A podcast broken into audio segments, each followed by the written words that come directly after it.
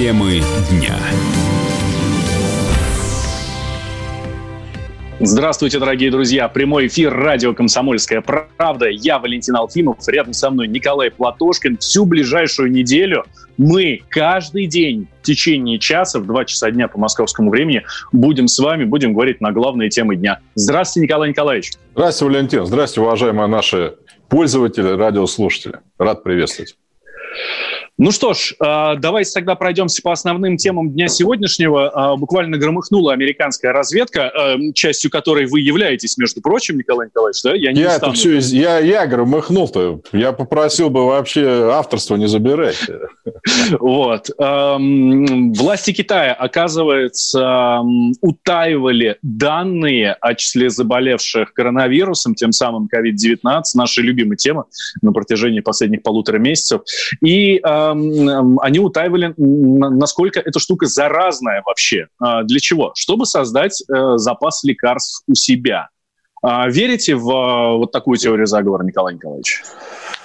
Э, я об этом уже сам много раз говорил. Китайцы скрыли информацию. Это абсолютно верно. И меня, знаете, что вот сейчас волнует? Ну, хорошо, вот э, наше телевидение что-то встало на защиту Китая. Понимаете, у нас страна потеряла триллионы из-за этого вируса. У нас люди сидят, мы почему-то Китай защищаем. Требования американцев, я его сам до американской разведки озвучивал. Мы должны отправить комиссию международную, независимую, в эту биолабораторию в Ухане, ну, где, собственно говоря, вот в этом городе вирус возник. Потому что сейчас версии две, в том числе американцев. Первое. Вирус возник на рынке в Ухане, где в варварских, чудовищных условиях содержались дикие животные. Это хочу подчеркнуть. И действительно, первые зараженные, они из этого рынка. Второй вариант. Биолаборатория китайская, Институт вирусологии, Академия наук, располагался рядом с этим рынком. Они точно работали над таким же вирусом. Это они сами признали еще аж в 2015 году над вирусом, который у летучих мышей. Нынешний вирус и тот, над которым они работали, это открытые данные. На 96% совпадает. То есть, возможно, там был переход вот через панголинов, ну, 4% объясняется мутация. Но мы должны это проверить или нет. И, кстати, ни американцы, ни я не говорят, как наши вот там всякие теоретики заговору, что китайцы его искусственно сделали. Нет, так, пока таких данных нет. Вопрос в одном. Либо это была халатность, ну, например, как-то эти мыши там, может, они их на рынок продали, грубо говоря. После того, не, ну а что вы смеетесь? Такие, ну, да, да ладно, Николай Николаевич, вы представляете, они берут зараженную мышь и продают ее на рынок. Разве вы действительно верите, что э, могут просто так взять из лаборатории мышь продать на Нет, рынок? я не верю. Я хочу, чтобы мы это проверили. Вот смотрите, Валентин, меня, честно говоря, защита китайцами, китайцев нашими пропагандистами, я как дипломат. Вот смотрите, Предположим, у нас с вами с какой страной есть пограничная река. Да, она у нас и есть. Амур, например. Истоки mm у китайцев. Если китайцы туда что-то сбрасывают, они, извините, компенсируют ущерб. Потому что эта вода течет там к нам, у нас там рыба заражается там и прочее. А здесь-то то же самое. Ну а почему здесь тогда мы говорим, ой, не трогайте китайцев? Потому что американцы, что ли, к ним претензии предъявляют. И поэтому надо китайцев защищать. Вы посмотрите за окно, что творится. У нас на несколько триллионов ущерба уже есть из-за них. Но они должны просто... Раска... Вы поймите одно, если это не предумышленно, ну что, ну бывает, ну никто же тогда с них ничего требовать-то и не станет. Но это международная комиссия должна сделать. И у меня к вам вопрос, а почему они ее туда не пускают? До этого там было как минимум две иностранных делегации, вот до этого вируса. Первая французская, потому что французы лабораторию, собственно говоря, им оборудовали китайцам. Вот эта лаборатория четвертого уровня, где этот вирус ну, собственно говоря, над ним работали. Дальше. Там были в 18 году американский дипломат. Вот Скобеева там на 60 минут, как американцев пустили там, э, американские дипломаты, они почему были в лаборатории в Ухане в 2018 году? Потому что китайцы взяли грант у них на 6 миллионов долларов, то есть их никто не просил, они сами взяли. Если вы берете грант, то грантодатель, извините, имеет право съездить и посмотреть, что с вашими деньгами, ну, с его деньгами происходит. Американские дипломаты были там в конце 2018 года, ну, когда ни про какой вирус. Они две вещи там выяснили, что над мышами работают, ну, тогда просто этому никто не... Это, знаете, просто отчет, вот над, над кем там работает. Но в том числе летучие мыши там были. Дальше.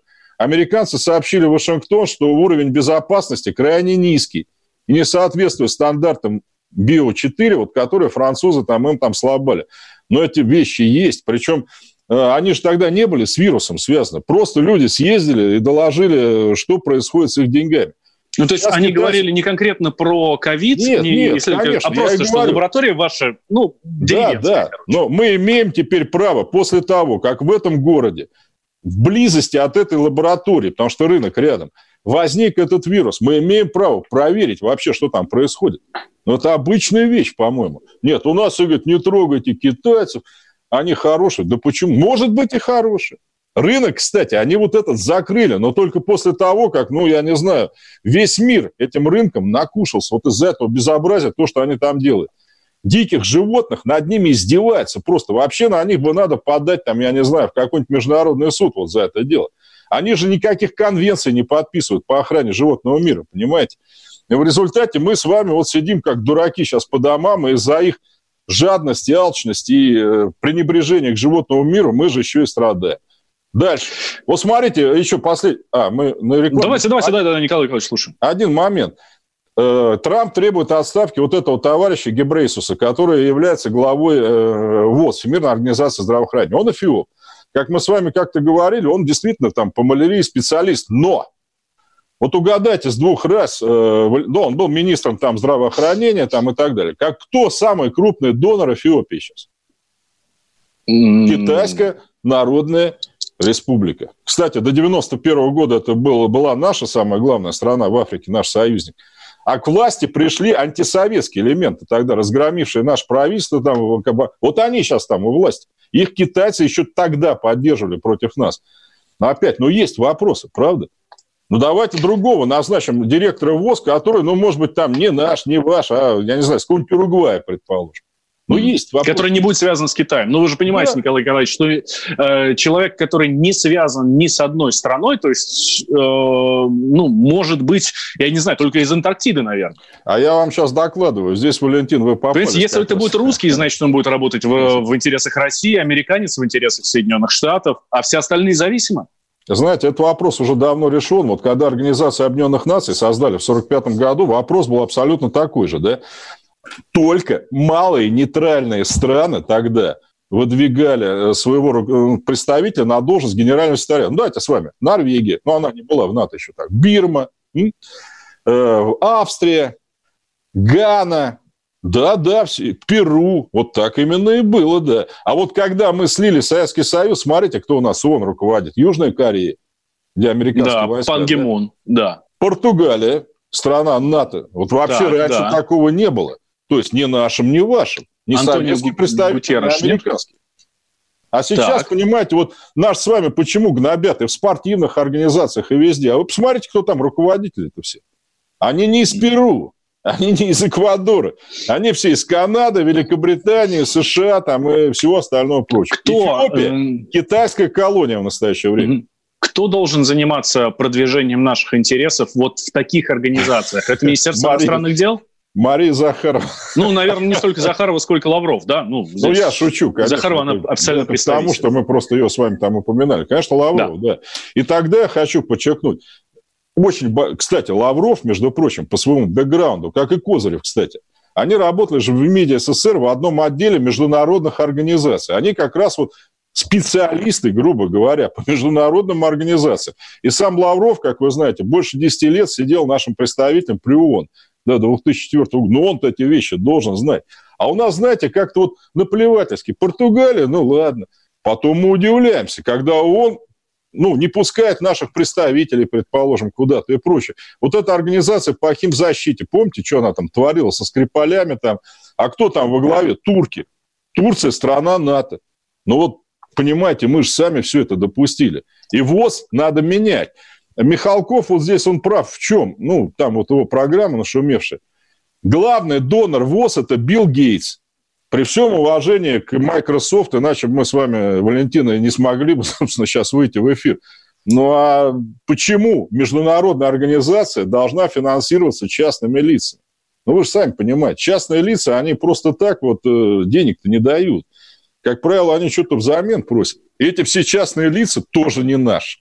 Ну а как же всякие меценаты, благодетели и так далее? Такого не бывает, считаете? Нет, меценат – это искусство, да, вот условно говоря, там, э, или в зоопарке, вот, этот, вот это животное содержится там кем Ну, это же не влияет на международную политику, правильно? Здесь ну, а Билл Гейтс не в зоопарке содержит животное, а целую Всемирную организацию здравоохранения. Совершенно верно, которая имеет право выпускать какие-то регламентации, включая для вас, Валентин, понимаете? Она вам может сказать, вот это пейте, вот это не пейте. Вот эти маски носите, эти не носите. Эти не носите, здесь да. частных лиц не должно быть. Конечно. Так, делаем небольшой перерыв, две минуты, сразу после него возвращаемся. Валентин Алфимов, Николай Платошкин в эфире. Темы дня. Давным-давно в далекой-далекой галактике Я просыпаюсь Ein, zwei, полицай Дружка моя, я по тебе скучаю И Сережа тоже мы с первого класса вместе. Тетя Ася приехала! Небе тучи, а тучи. А также шумелки, пыхтелки и сопелки.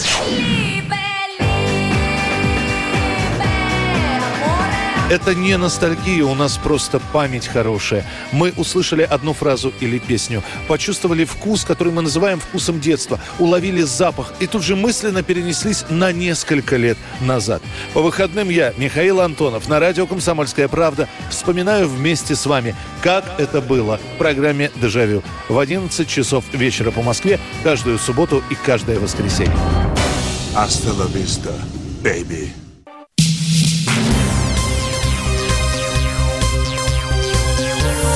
Темы дня.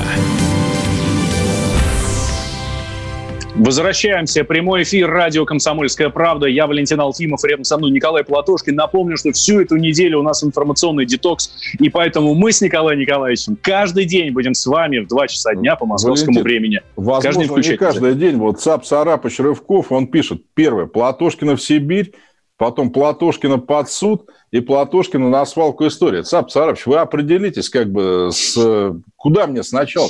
Я, кстати, в прошлом году на Дальнем Востоке все лето провел. Отличное место, прекрасные люди. Я с удовольствием. Николай Николаевич, насколько я знаю, в Сибири тоже очень даже неплохо. И люди ну, прекрасные, и природа сумасшедшая. Цап Царапыч знает. Кстати, он одновременно пишет, что я еще путинский агент уже. Цап-Царапыч, путинских агентов. Ну, смотри-ка, вас послужной список классный. Путинский агент, агент Ми-6, агент американской разведки. Ну, чего, осталось, чего еще желать-то можно в наши времена, Николай Николаевич? Смотрите, мы с вами прошлую часть говорили как раз про, а, про то, как американцы обвиняют Китай в э, вот этой совершенно жуткой пандемии, коронавируса. А есть мнение, что сейчас американцы пытаются склонить нас, э, Россию, ну, как одну из величайших держав, на свою сторону, чтобы дружить против, э, соответственно, Китая, да, чтобы объединиться против Китая, и готовы ради этого даже сдать нам Украину. Я, кстати, на телевидении об этом много раз говорил, что Трамп, он давно уже нам на Украину-то готов сдать. И даже, честно говоря, не потому, что там Китай... Трамп хочет разобраться с Китаем. Война будет, наверное, в этом году между ними. Это не значит, что она будет такая, знаете, вот как Первая, Вторая мировая, там с какими-то танками, сражениями. Ну, это будет это торговая, да, очередная. Да, блокада. Ну, она, собственно, идет, вы же знаете, да, они да. их так придушили капитально. И здесь ни в коем случае нельзя нам вставать на сторону Китая. Это ни к чему. Вот пусть они, знаете, там э, орел этот лысоголовый, как они себя называют, американцы и дракон, вот пусть они с друг другом, собственно, дерутся. Китай не друг. Китай сам за себя. Это их право. Но если они сами за себя, ну пусть они будут сами за себя. А мы будем сами за себя. И, кстати, вы знаете, вот я все-таки как вам историк скажу, а ведь мы в обеих мировых войнах, вот если так вспомнить, мы же были на стороне Америки, ну, точнее, они на нашей стороне. И Сталин, кстати, признавал, да, что и Ленд-Лиз, и Второй фронт, они помогли нам. Ну, то есть мы были против Германии тогда, условно говоря, с ними вместе, да. Не потому, что американцы любили нас, там, хотели у себя коммунизм вести. Нет, просто, знаете, как говорят, враг моего э, врага – мой друг. Я не вижу ничего плохого от ослабления Китая. Не вижу. Потому что Китай ведет себя настырно, нагло по отношению к другим государствам. Это единственная страна, напавшая на Советский Союз после 1945 года два раза с оружием в руках. Американцы вообще не нападали, я должен сказать. Ну, при всем там к ним э, э, все, что мы можно предъявить. Поэтому пусть они разбираются. Это здорово. Китай с нами граничит. Не с американцами, а с нами. И э, какой-то слишком сильный Китай, наглый, хорошо вооруженный, не участвующий, в отличие от нас, в процессе ядерного разоружения. Мы участвуем, а они нет. Мы свой ядерный потенциал сокращаем, а они увеличивают. Ну а зачем нам это нужно? Вот сами подумайте. Ну к чему?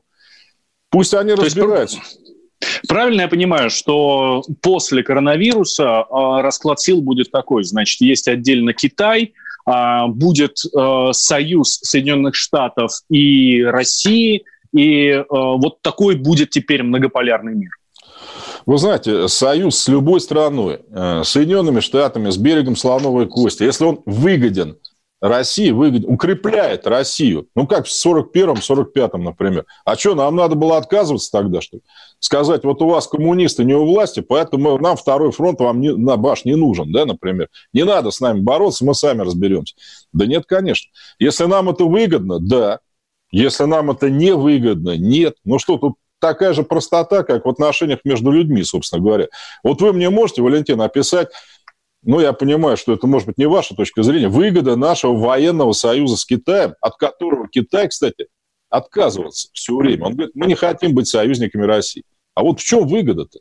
Ну, я не знаю, может быть, у них очень огромный, очень большой рынок, туда можно поставлять огромное количество вооружений и на этом очень хорошо зарабатывать. Ну, и это ну, вот я на скидку. Должен, я вам должен, Валентин, немножко огорчить. Они все, что можно, у нас уже купили. Угу. Мы им, к сожалению, все, что они хотели, мы им давно-давно продали. Кстати, китайцы единственная нация, которая нагло все это, значит, передирает, и никому ничего не платит за это. Ну, не только нам, там, вообще всем, грубо говоря. Но они купили два танка, разобрали по, да, по гайкам. Автомат Калашникова, у них свой типа они его там активно продают. И если, скажем, поляки действительно делали по лицензии в Варшавском договоре, мы им разрешали, но это с нашего согласия, с нашей санкции. Эти лепят просто так. У них все чужое. И ни за что они не намерены платить. И попробуйте-ка на них в суд подайте. Да они просто сделают вот такое вот лицо, скажут, вообще знать вас не знаем и так далее. Зачем? Кстати, Это не значит, насчет... что с ними надо воевать, надо с ними поддерживать нормальное, ровное отношение просто и все. Насчет суда есть э, такое мнение, что мировое сообщество намерено предъявить Китаю иск за пандемию COVID-19. Нет, а ну, что... понятно, что этот иск будет совершенно заоблачный, потому что экономика рухнула везде. Нет, а что здесь опять, вот с точки зрения дипломатии страновой, я не могу, да, да этих исков полно. Вот вам примерно вскидку, как вы говорите. Есть Аргентина, Уругвай, там, ну, кто был, а между ними вот этот пролив Ла-Плата, да, Значит, э, они судятся, знаете, лет 20, наверное, кто загрязняет этот пролив.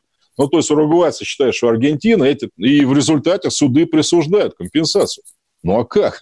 Ну вы же реально несете ущерб. Рыбы у вас там не стало, условно говоря, воды питьевой не стало.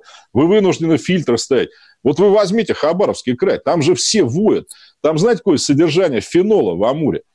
что там раковых больных в два раза больше, чем в среднем по стране. Вот вам вопрос на вскидку. Откуда фенол-то там взялся, если почти все предприятия, к сожалению, Хабаровского края развалились и закрыты давным-давно. Их нету просто. Из Китая все прет. Ну это что, хорошо, что ли? Это же для нас с вами лишние расходы, ну не говоря о гуманитарном аспекте, что людей жалко просто, да? Онкологические центры надо строить, очистные сооружения, брать воду не из бассейна Амура, а из бассейна под каменной Тунгуски, для этого водопроводы новые прокладывать. Ну, извините, ну а дальше еще вам пример. Сирия, Турция. У них общая река Ефрат, да, еще до всякой там войны давно, 80-е годы, турки что сделали? Они построили плотины, значит, и в результате, грубо говоря, истоки у них находятся, у турок. В Сирию стало поступать меньше воды, сельское хозяйство понесло чудовищные расходы, потому что ну, орошения не стало. А вы же понимаете, страна пустынная. Из-за этого страна оказалась на грани голода. А как? Такие же вопросы надо решать. Абсолютно такая же проблема у Израиля с соседями, там, с Иорданией, с палестинской автономией по, по использованию вод реки Иордан. Нет, есть конвенции по Дунаю, например, где вот совместное использование Дуная, ну, потому что он тупо протекает по территории, там, не знаю, 10 стран. И здесь то же самое, извините. Если вы своими действиями или бездействиями, халатностью принесли огромный ущерб нам, другим странам, ну а как? Ну а кто за это должен отвечать? Если это так, это надо выяснить. И чем скорее, тем лучше. А, так, давайте перейдем к еще одной очень важной теме, которую хочется с вами обсудить. Буквально пару минут. А, в Москве сегодня прошла репетиция воздушной части Парада Победы. Который воздушная часть все-таки будет. 9 мая пролетят самолеты, вертолеты. Ну, в общем, наша воздушная техника все это смотрит совершенно замечательно. Завидую нашим коллегам, которые живут возле редакции, которые каждый год наблюдают всю эту историю. Мы сейчас на самоизоляции, к сожалению, этого не видим. И здесь не в нашу программу, но еще в прошлую которая была перед нами, а, пришел а, вопрос, а вы предлагаете вечно устраивать этот очень дорогостоящий парад? Может, уже хватит, пишет слушатель с номером 8915? Ну, вы знаете, мне стыдно, что у нас вообще такие люди в стране есть. Хотя я вам должен сказать, Валентин, мне вчера там в соцсети писали, причем люди, называющие меня, ну, себя моими сторонниками. Я хочу сразу сказать, те, кто против парада в честь э, победы, никогда моими сторонниками не будут. Вечно ли будет парад? Я на это очень надеюсь, хотя, Валентин, мы же с вами это не, не сможем проверить, правильно? Мы, к сожалению, ну, когда-то уйдем, наверное, с этой земли. Но я думаю, что пока у нас хоть капелька совести и памяти и чести останется вот в нашей голове, парады это будут всегда как память о тех 27 миллионах, кто отдал жизнь за то, что вот эти вот негодяи могли считать копейки на их костях. А, что касается даты проведения парада, а, основной части, а, как вы считаете, когда она должна пройти? 24 июня? Я это уже предлагал, по-моему, даже у вас в эфире, Валентин, я вот сейчас не помню. Да, 24 июня, прекрасная дата, это годовщина парада Победы 45 года. У меня дед рядовой участвовал в этом параде, с него прям вернулся, сел на поезд, приехал домой. Э, отличная дата, и мне кажется, можно еще раз все 75-летия Победы и штандарты покидать вообще вот на э, брусчатку Мавзолея. Было бы неплохо просто его повторить. Мне кажется, это было бы здорово. Там прям вот военачальники на лошадях, формулу сделать ту же самую. Мне кажется, вот те ветераны, участники боевых действий, которые у нас еще, слава богу, есть, мне кажется, это их сильно порадует. Это для них, конечно, прежде всего тоже, но и для нас. Ну вот, кстати, да, здесь вот и для них, и для нас. Для кого этот парад больше? Для ветеранов или для подрастающего поколения? Вы знаете, ну, для я, нашего думаю, что, я думаю, что для подрастающего, потому что я, я не люблю за глаза, но так как Кашин отказывается от дебатов, он же у вас в эфире что ляпнул-то вот после нашего эфира? Хорошо, говорит, что в Праге установили памятную доску власовцам. Теперь все будут знать, кто на самом деле освободил Прагу. Ну, это вот сейчас, сейчас люди говорят. Вы представляете, что они... Я не говорю, что это фактически неверно. Я могу там 15 минут сейчас рассказать, как там все было на самом деле. Потому что в отличие от Кашнет, я богемист, я по образованию, у меня чешский свобод. Ну, вот не дай бог, ветераны это все слышат, понимаете. 12 тысяч у нас погибло за освобождение Праги. Сегодня, 4 мая, войска Конева от Берлина начали перегруппировку на юг для освобождения города. И у нас вот сейчас такое творится. Конечно, да. память поэтому нужна. Так, сделаем небольшой перерыв. После новостей продолжим. Как раз исторические темы будем поднимать. Темы дня. Георгий Бофт. Политолог, журналист, магистр Колумбийского университета, обладатель премии «Золотое перо России» и ведущий радио «Комсомольская правда» авторскую программу Георгия Георгиевича «Бофт знает». Слушайте каждый четверг в 17.00 по московскому времени. А что такое деньги по сравнению с большой геополитикой? Мы денег тут не считаем.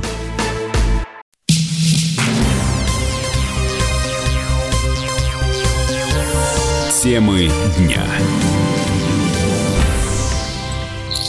Возвращаемся в прямой эфир радио «Комсомольская правда». Э, я Валентин Алфимов, рядом со мной Николай Платошкин. И так будет в течение всей недели нашей праздничной, аж до 8 числа. А что дальше будет? А дальше а дальше я пойду на свалку истории или в Сибирь, там уже сказали люди. Э, Валентин, если можно, вот да. зачитаю одну вещь, прямо она Давайте, очень, конечно. мне кажется, важная. Человек не подписался, но понятно почему. Служу в дивизии Дзержинского. Каждый день нас гоняют в Москву с 8 до 20, заставляют выписывать штрафы от их количества идет надбавка к заработной плате. 25 оклад плюс где-то 25. Если нас слушают правоохранительные органы, в Новосибирске уволили за это девчушку, блин, которая то же самое требовала от участковых. Там идите больше штрафов выписывать. Это что, борьба с коронавирусом, что ли? Или это наполнение бюджета за счет вот этой вот истерии? К Поповой сразу вопрос. Попова у нас кто? Председатель избирательной комиссии? Она почему массовые уже вещи запрещает? У нас же выборы 13 сентября.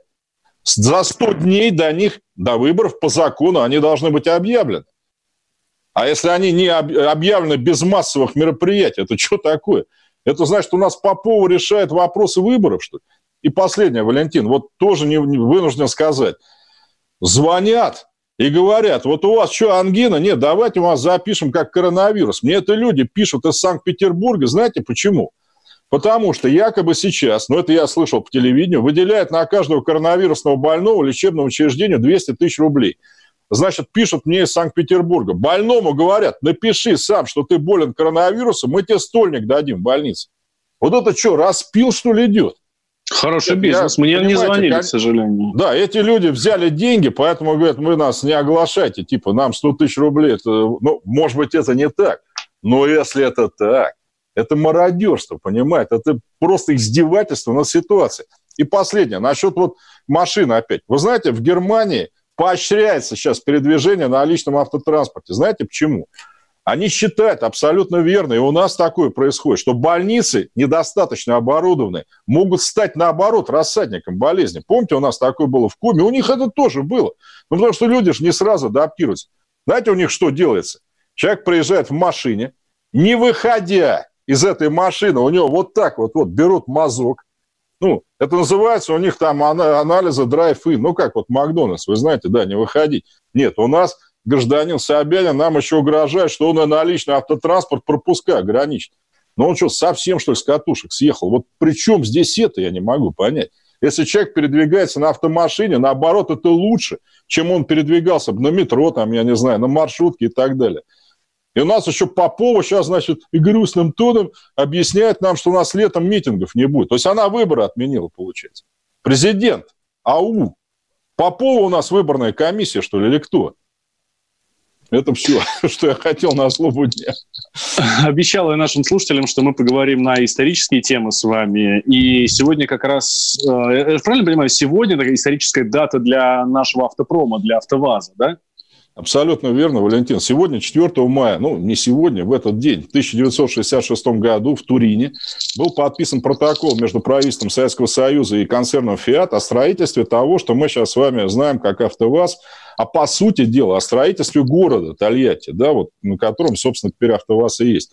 Вы знаете, есть такой миф, что вот СССР, там он э, к своим гражданам вот так вот относился, решил там, значит, пойти по пути наименьшего, Поэтому с «Фиатом» мы переговоры вели с тремя концернами, с лучшими концернами того мира по э, машинам так называемого средне-среднего класса. У нас была «Победа Волга», это как бы ну, высший, «Запорожец», это как Volkswagen Жук. Вот смеются над Запорожцем, что он горбатый. А ведь если вы Volkswagen Жук возьмете, они, в общем, по 60-м годам-то особо не отличаются. Так вот, Ford запросил 5 миллиардов долларов тех долларов. Это по нынешним временам где-то 25. Это гигантская mm сумма. Volkswagen оказался, он, мы, у нас какое было условие? Полмиллиона автомашин, вот завод нам под ключ, и полмиллиона минимум автомашин в год должно производиться. Они не смогли. Они заявили, что мы только 200 тысяч можем произвести. В результате с Фиатом договорились на 900 миллионов долларов, не на 5 миллиардов, на 900. И самое главное, Валентин, вот смотрите, у нас сейчас вот в основном отверточная сборка. И, кстати, сам АвтоВАЗ уже не наш, да, он Рено принадлежит. Нет, задача была с самого начала полная стопроцентная локализация. То есть любая запчасть, мизерная самая, производится только в Советском Союзе. Соответственно, вся прибыль от продажи автомашин тоже наша. Завод построили в рекордные сроки за три года. В 70-м году первая копейка, как ее называют, она съехала, да? Копейка – это Fiat 124 – признанный в 1967 году лучшим автомобилем Европы по версии вот журналистов, которые об этом пишут. Причем у нас, знаете, вот еще 80-е, я помню, издевались над копейкой. Вот там, ну, типа она вот такого дизайна. Фиат ее выпускал до 85 -го года, до 1985 -го. По лицензии, кроме нас, выпускали. Ну, у нас не лицензия, у нас была как бы своя уже автомашина, называлась внутри «Жигули», для экспорта «Лада». Выпускали по лицензии турки, испанцы. И первая южнокорейская машина, первая, примерно в это же время выпущенная по лицензии, это Fiat 124. Ну, они его там по-другому называют. И, наконец, вы думаете, Валентин, мы заплатили за завод деньгами? Не. Вообще Машины им отправили? А? Вот. Машины им отправили? Нет, у нас с 1971 года, ну, копейка в 70-м вышла, да, вот когда завод все заработал, все нормально, мы расплачивались стальными кузовами для всех машин марки Fiat. То есть Fiat 71 года все машины свои, не для нашего рынка, а вообще, выпускал на советской стали. То есть кузова делали мы им. Понимаете, вот это я понимаю, это нормально, что называется бизнес. Мы свои сталелитейные заводы загрузили, да, и одновременно, кстати, я хочу сказать, что с самого начала Fiat 124, Лада, она, он был, конечно, внешне только похож. Двигатель был другой абсолютно. Мы сразу сделали двигатель мощнее. Ну, потому что у нас просто расстояние больше там. И клиренс у нас был сразу больше, ну, понятно, да, потому что у нас дороги, к сожалению, были тогда не такие, как автострады. И знаете еще, что интересно? Вот мы про внешнюю политику с вами начали, Валентин говорить. Еще знаете, почему Италия? Потому что Турин, вот Северная Италия, там руководили в то время безраздельно коммунисты абсолютно. И плюс все, все профсоюзы, включая фиатовский, были под жестким контролем коммунистов. То есть, да мы бы могли завод, э, концерн Фиат парализовать одним телефонным звонком, понимаете, нашим друзьям в Компартии, они бы там просто все нафиг остановили.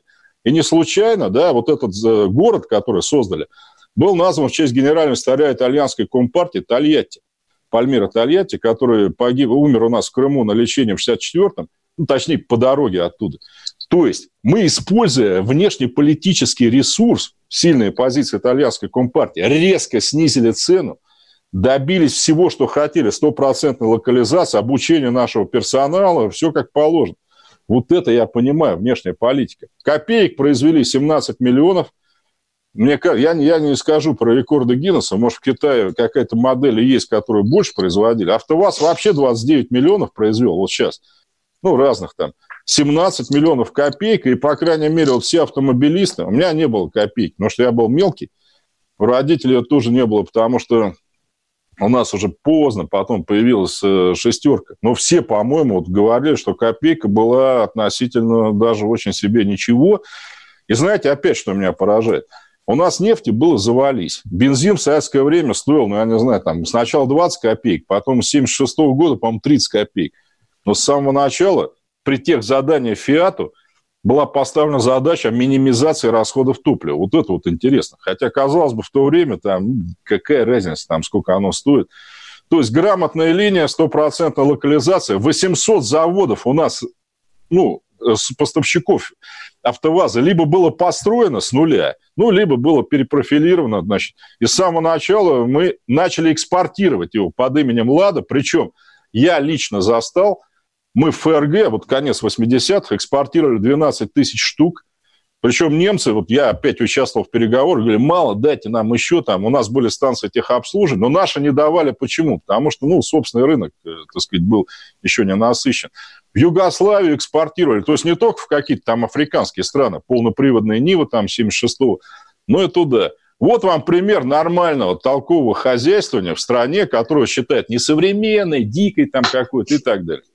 Когда мы перестали сотрудничать с итальянцами, как они нам построили, мы с ними расплатились или еще да, да. какие-то у нас были контакты при создании новых моделей? Нет, а я же вам сказал, мы, собственно говоря, после вот того, как у нас копейка сошла, мы им кузова поставляли постоянно. Мы им потом поставляли одно время колеса даже.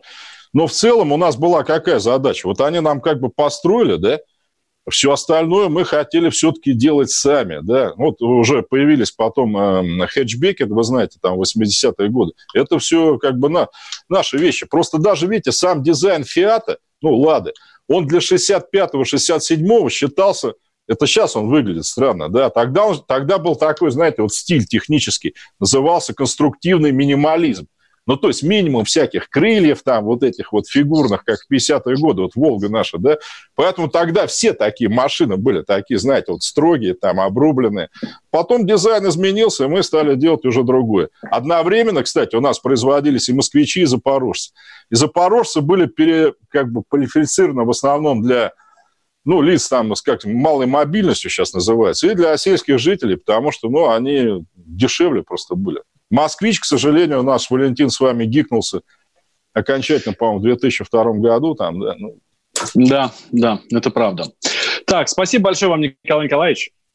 Завтра встретимся здесь же, на этом самом месте. Это я вас предупреждаю, но и так, чтобы слушатели наши да, услышали. А, дорогие друзья, завтра мы с Николаем Николаевичем здесь же на радио «Комсомольская правда» в 14 часов по московскому времени. И завтра, и послезавтра, и так будет до конца этой недели. Спасибо Никуда не переключайтесь, слушайте «Комсомол». С вами был Платошкин Алфимов. Не болейте. Темы дня. Роман Голованов, Олег Кашин, летописцы земли русской. Роман, вы разговариваете с дедом. Напоминаю я вам, у меня в жизни было, ну не все, но многое. На митинге российских либералов на Таймс-сквер в Нью-Йорке я тоже выступал. Ага.